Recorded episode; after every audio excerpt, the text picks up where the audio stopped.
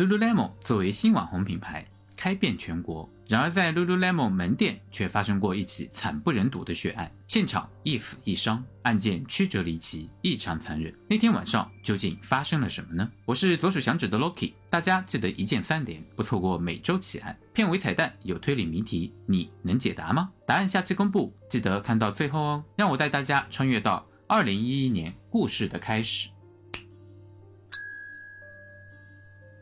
华盛顿哥伦比亚特区，简称华盛顿，又称华都、华府，美利坚共和国的首都，得名于美国首任总统。乔治·华盛顿。靠近弗吉尼亚州和马里兰州，位于美国的东北部，中太平洋地区。二零一一年三月十二日，星期六早上八点不到，瑞秋·欧特利已准备好上工。他是 Lululemon 在马里兰州贝塞斯达购物区分区的经理。开店门时，欧特利诧异地发现店门并没有上锁。他以为有同事提前到了，进门走了几步，眼前却一片狼藉，衣服等商品玻璃碎片散落了一地，而店的后头亮着灯。他朝里头喊了一声，听见了微弱的呻吟声，便马上退到了店外头。这天，隔壁苹果店即将发布第二代 iPad。一大早，店外面的队已经排得像长龙一般，都等着十点开店购买新品。欧特利利用手机报案后，请队伍里离他最近的一个男子陪他一起进入了店里。该男子独自走到店后面的员工休息室，看见一个人俯卧于地，一动也不动。他高声喊着。让欧特利报警，接着又看见另一个人仰卧在厕所的地板上，手脚被捆绑，双手举过头，貌似还有呼吸。警方很快便赶到了现场。经欧特利指认，这两个受害者都是 Lululemon 的销售代表。杰纳·莫里的脸朝地面，身下是一大滩干涸的血迹，已经没有了生命迹象。而布兰妮·诺伍德昏迷不醒，立即被送往了医院。贝塞斯达2011年人口不到六万，是一个治安一向良好的高端居住区。这起罕见的命案上了当地的媒体头条后，恐惧立马散播了开来。在德州长大的杰纳·莫里，1980年生于中西部的堪萨斯州。他来自一个完整、充满爱的家庭，父亲、哥哥都从军。案发时，哥哥在伊拉克担任军方律师。从小到大，莫里都是出色的运动健将，特别是田径项目。高中时的他执铁饼，成绩创下了当地纪录。除了体育，莫里的学习和工作也很顺利。在乔治华盛顿大学念本科时，他到西班牙交换学习了一年。毕业后，进入了一家大公司担任销售代表，让他得以到处旅游看世界。工作了三年后，他回到学校进修。案发时，莫里三十岁，一边在 Lululemon 打工，一边在约翰霍普金斯大学双修商业管理和传播媒体学硕士学位。几个月后，即将毕业，写硕士论文时。他选了公司的商业模式作为题目，并决定毕业后留下来工作。尽管如此，这个工作对他而言只是一个大跳板，让他为下一个更大更强的目标做准备。乐于学习。不断提高自身水平的莫莉是一个堪称完美的员工。有媒体称，他极有可能升迁成为分店经理的接班人。同时，他决定留在公司后与同事、主管们相处融洽。你问每个女孩，她们都会告诉你，我最好的朋友是茉莉。她性格热情。时刻充满活力，热爱生活与冒险，最喜欢的户外运动是蹦极。另一个受害者是诺伍德，他于1982年生于西岸华盛顿州一个小镇的大家庭，是九个孩子中的一个。父亲经营小生意，家境虽然不富裕，但勤勤恳恳，脚踏实地。案发时二十八岁的诺伍德聪明风趣，性格温和愉悦，对人很好。和莫里一样，体育也是诺伍德的长项。他高中时加入足球队，表现亮眼，是一个非常有技巧的防卫球员。为了追求理想，诺伍德横跨美国，来到纽约。后来他辗转来到华盛顿特区，在姐姐家附近住了下来，并在华盛顿威拉德洲际酒店找到工作。他从酒店前台干起，很快便得到升迁，管理 VIP 客户。虽然这是个好工作，却不在诺伍德的职业生涯规划里。他的梦想是成为一个私人健身教练。而选择留在华盛顿特区，是为了在这个竞争激烈的行业里，透过慢慢耕耘来建立人脉。他长远的计划是开一家属于自己的健身中心。二零一零年，他进入 Lululemon，在乔治区分店负责销售。对于 Lululemon，诺伍德是个理想的员工。他对体育有着不可名状的狂热，各种项目他都喜欢。同时，他对所有的事儿都感兴趣，很适合接触顾客。二零一一年二月。诺伍德转到案发的这家贝塞斯达分店，这里离华盛顿特区并不远，一趟地铁就到了。这两颗前途灿烂的星星到底遭遇到了什么？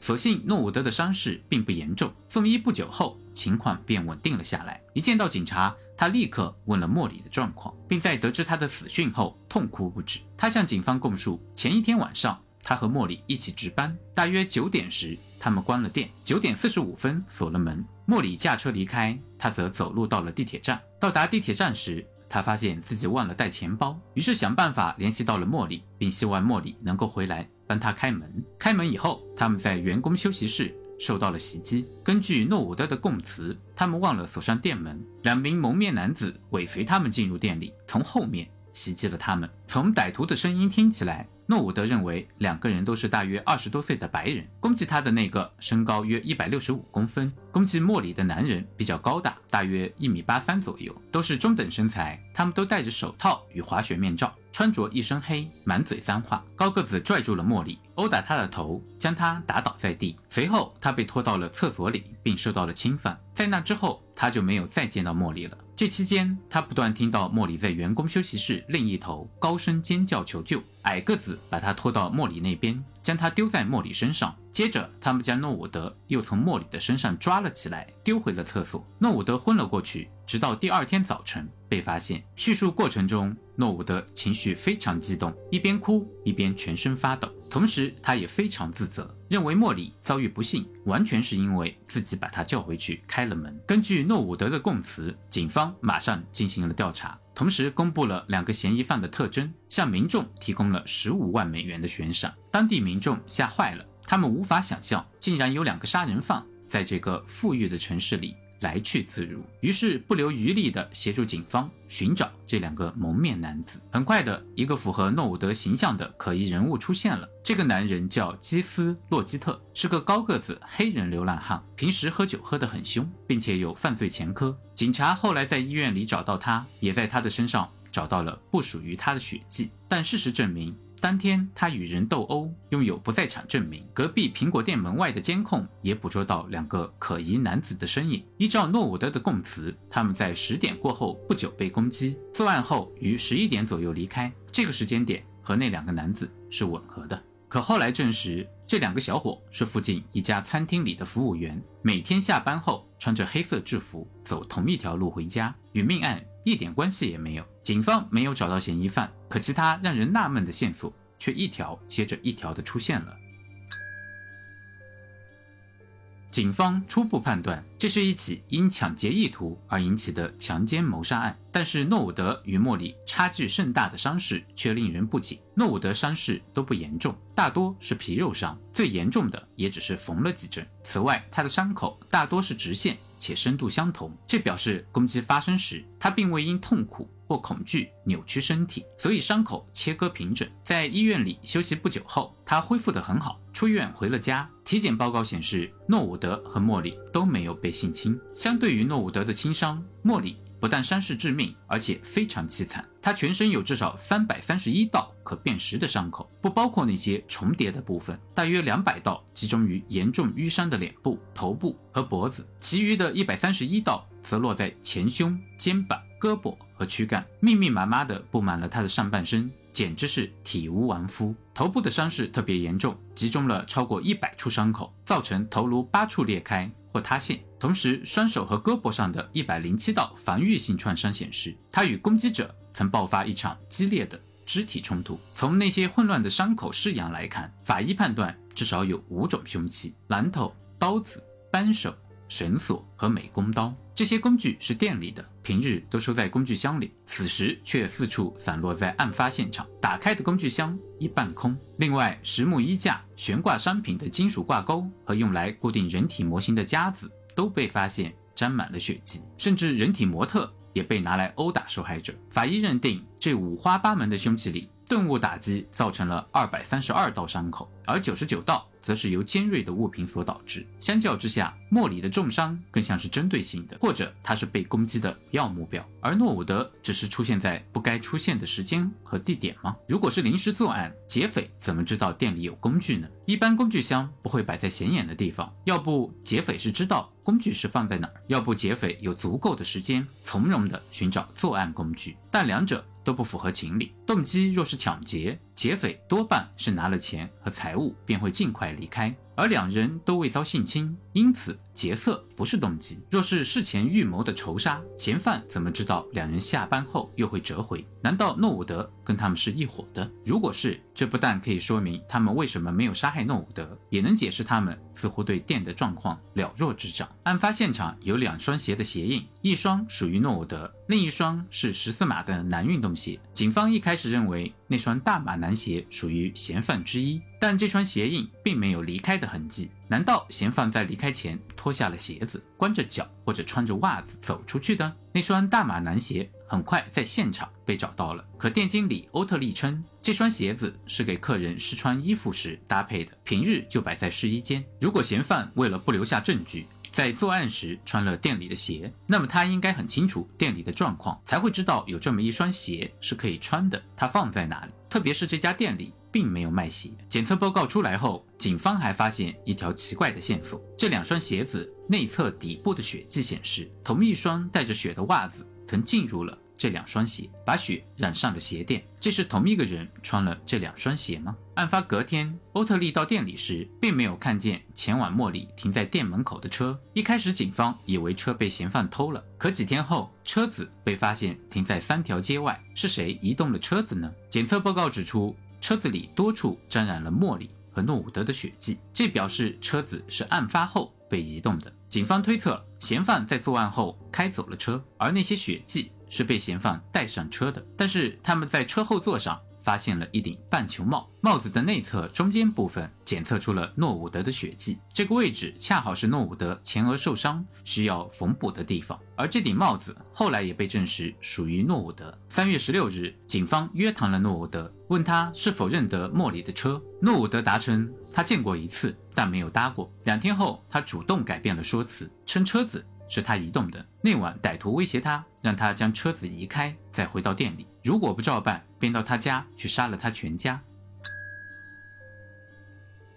一开始，警方只是因为没有办法合理的推演案情而感到纳闷。可随着调查的进展，警方逐渐怀疑起诺伍德以及他那些与其他线索对应不上的供词。另外，案发当晚。隔壁的苹果店员工其实听见了奇怪的声响，三个员工和一个保安加了班，为隔天新产品的发布会做准备。其中一名女销售在十点后不久听见了隔壁。传来大声喊叫的声音，就像女人在争吵。一开始是尖叫声，接着是类似重物拖地的声音，像是有人在搬很沉的家具，从屋子的一头拖到另一头，以及奇怪的咕哝声。接下来是重物落地声，还有哀嚎、大喊以及身影。女销售还把这个事情告诉了一起加班的同事。很一致的是，所有的媒体都报道。他们听到的是两个女性的声音，并没有听到男人的声音。苹果店经理事后在法庭上称，他当时认为那些声音可能只是普通的吵架，店里的人最终都没有报警。至此，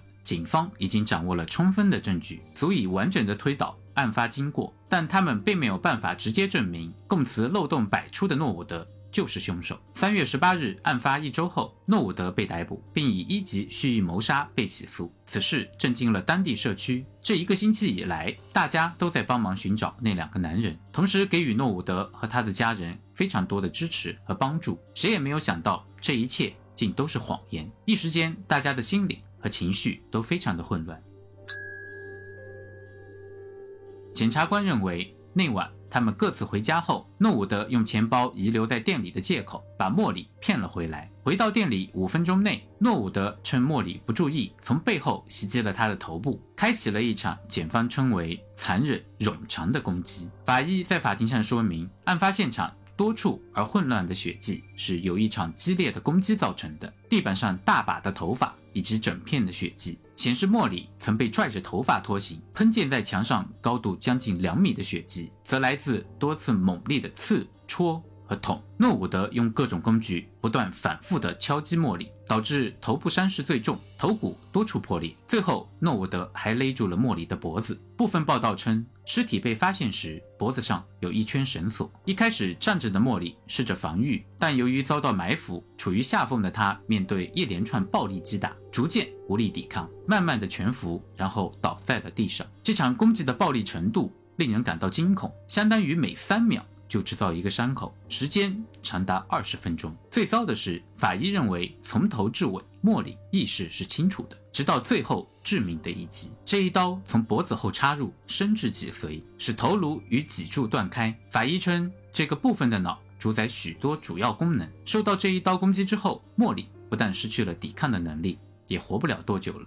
莫里死后，诺伍德将现场布置成劫匪袭击的假象。他换上了那双十四码的男鞋，循着莫里的血迹去制造了脚印，把收银机和保险柜里的钱拿走，最后给自己身上搞一些伤口和淤青，割开裤子，声称自己被侵犯。法医还指出，从他额头伤口血流的角度来看，他当时是站着的，而并非他所声称的。躺在厕所地板上被攻击时发生的。此外，从血迹模式来判断，诺伍德并不是在厕所里被攻击的。虽然诺伍德被发现时躺在厕所，地上有血迹，但检测报告显示他的背部和衣服并没有沾到地上的血迹，也没有被浸透。这表示他是在血迹干涸以后才躺下的。血迹干涸之前。他先把莫里的车开到几条街之外，并在车里坐了一个半小时，思索着接下来怎么办。当晚凌晨时分，一个巡逻警察目击了莫里的车以及一个坐在驾驶座的女子。之后，诺伍德走回店里，在厕所躺下。他用扎带先捆住自己的双脚，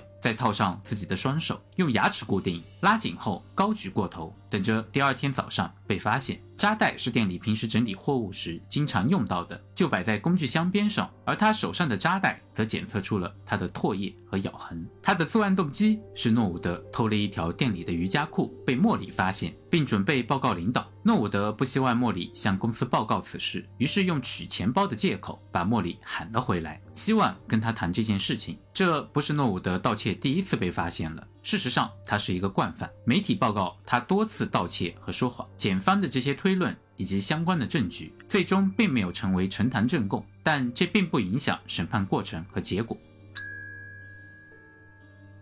辩护律师并没有否认诺伍德杀人的事实，而是试图说服陪审团这是激情杀人，而非事前预谋。激情杀人属于二级杀人，刑罚最多三十年的监禁，十五年后便可以申请假释。经过八天的审判，陪审团仅仅用了一个小时，便判他一级蓄意杀人罪成立，终身监禁，不得假释。审判期间，诺伍德含泪向受害者的家属道歉。法官称。他犯下的罪行是人性黑暗面的典范，还称他在案发过程中有太多机会做出不同的决定，每一次举刀砍下之后，你都可以选择停止。二零一二年一月二十七日宣读审判时，他向法官求情，希望自己能够得到假释的机会。他称这不是为了自己，是为了父母和家人，让他们有那么一丝希望。但法官不为所动。许许多多的人来到这个城市独自打拼，没有家人的支持。也缺乏各种条件，你有家人的支持，也有很好的工作机会，却犯下这样的错误，这完全就是借口。法官也批评了案发当时听见异状却没有采取任何措施的苹果员工。二零一四年，狱中的诺伍德提出上诉，希望重新审判，但申请被驳回。邪恶之人终受惩罚，但无辜的人却再也没有办法看到下一次的阳光了。接下来是谜题时间，你能解开谜题吗？美国西部的盛夏热得让人难以忍受，灼人的太阳似乎要吸干大地上的每一滴水。一天傍晚，人们在农场附近的一棵枯树下发现了农场的继承人科塔。他双目紧闭，嘴里塞着一团棉布，脖子上紧紧地勒了三道生牛皮绳。距离农场十五公里外的镇警察局接到报案后，来勘察了现场。经法医验尸，断定科塔的死亡时间是当天下午三点左右，被人用牛皮绳勒死的。警察经过调查发现，科塔的表哥荷西嫌疑最大。按照法律，如果科塔死了，荷西将继承农场的所有财产。当警察审问荷西时，他矢口否认，说下午三点钟他在镇上的小酒吧里喝酒，怎么能把十五公里以外的科塔勒死呢？并说出了好几个跟他一起喝酒的人。警察一一前去调查，至少有六人证实荷西从下午一点一直在酒吧里。跟他们喝酒，到下午五点以后，他们才离开酒吧。若不能证实何西在案发时在场，就不能将他逮捕起诉，此案也很难再侦查下去。警长为此感到非常棘手。这时，农场的老管家来到警察局说，何西就是凶手，是他用生牛皮绳将科塔勒死的。因为管家的一席话，使警察茅塞顿开，立刻逮捕了何西。何西在铁证之下。值得认罪。你觉得荷西究竟是怎样把科塔勒死的呢？把你的答案写在评论区，答案会在下周五评论区公布。如果你还想看到更多的奇案，推荐观看右边的视频。如果你喜欢，记得一键三连，不错过下一个奇案。我是 Loki，我们下期再见。